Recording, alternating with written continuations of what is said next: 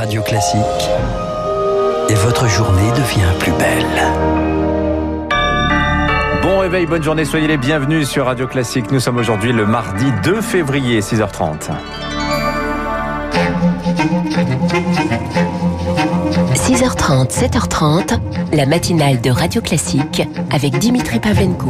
Et à la une ce matin, une arme de plus, Marc Bourreau, dans la bataille vaccinale contre le coronavirus. Après Pfizer, BioNTech, après Moderna, place maintenant au traitement AstraZeneca. Feu vert attendu cet après-midi de la haute autorité de santé. Le vaccin pourrait être limité au moins de 65 ans, livraison prévue dans une semaine. Alors que la campagne vaccinale marque le pas, ce troisième traitement pourrait permettre de relancer le mouvement avec un nouveau circuit.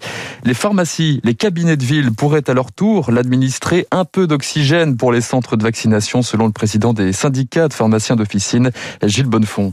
Je pense qu'il faut désengorger les centres de vaccination. Il faut que les professionnels de ville, les trois acteurs, médecins, pharmaciens, infirmiers, puissent proposer leurs services pour euh, vacciner.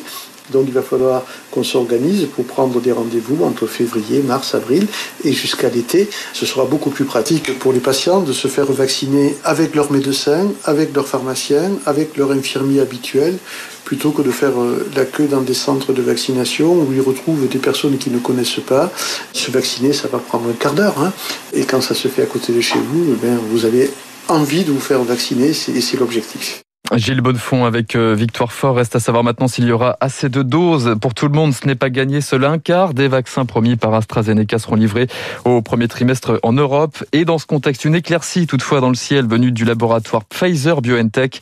Jusqu'à 75 millions de doses supplémentaires pour l'Union européenne au deuxième trimestre. La cadence des livraisons devrait être relancée à partir du 15 février. Le gouvernement, lui, va-t-il élargir sa panoplie pour éviter le confinement? Après les restrictions pour les déplacements à l'étranger, faut-il s'attendre à un serrage de vis dans nos déplacements interrégions. Avant un nouveau Conseil de défense sanitaire demain, la piste d'une territorialisation des restrictions fait son chemin car tout le monde n'en est pas au même point sur le front du Covid.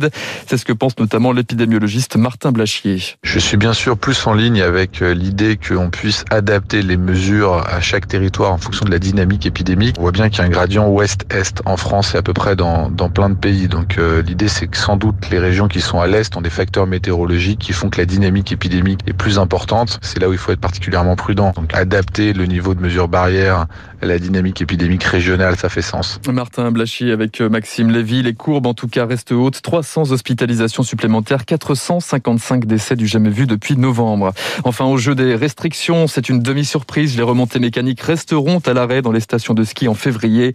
Verdict tombé hier soir. L'État annonce des aides notamment pour les commerces de matériel de ski. Voilà, le quoi qu'il en compte à fond pour la montagne. On en parlera dans le journal de l'économie. En attendant une hypothétique réouverture des stations, certains restaurateurs, marques, eux, ont remis le couvert hier. Quelques frondeurs ont rouvert les portes de leur établissement le temps d'un service, malgré les menaces du gouvernement, la suspension d'un mois de l'accès au fonds de solidarité, suspension définitive en cas de récidive. Pas de quoi refroidir Yannick Moulin, le patron du François Villon, un restaurant à Lyon. Il a ouvert son sous-sol aux habitués hier et non, il ne regrette rien mettre les verres, les serviettes, euh, les couverts. Euh, ça a fait quelque chose, quoi, un petit pincement au cœur. Ça s'est super bien passé. Euh, moi, j'ai vraiment respecté le protocole et ça a permis d'avoir presque un service et demi. quoi. Bah, J'avais une, une, vingtaine de couverts. Je serais prêt à le refaire. On est capable de faire les choses correctement. faut peut-être pénaliser certaines personnes qui font mal leur boulot. Il y a toujours des bons restaurants, des mauvais restaurants. Faudrait punir ces personnes qui entassent les gens dans les grandes salles. faut arrêter qu'on morfe pour les personnes qui font pas les choses correctement. Des propos recueillis par Rémi Vallès, crise économique crise sociale également. Les chômeurs en fin de droit en janvier seront indemnisés jusqu'en février. Pas de démarche particulière pour les 250 000 personnes concernées.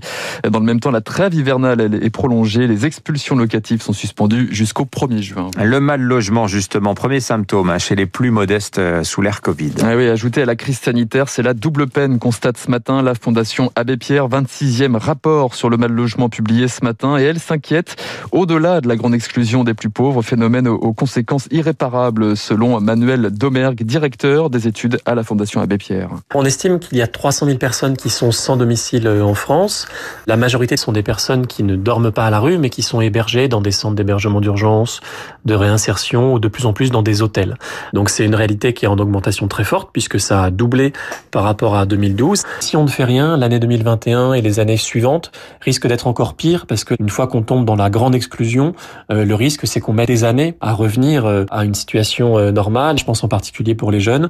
En général, on a du mal à rattraper le coup par la suite. Emmanuel Domergue avec Sophie Paolini. Dans l'actualité également, incertitude politique ce matin en Nouvelle-Calédonie. Le gouvernement tombe après la démission des indépendantistes.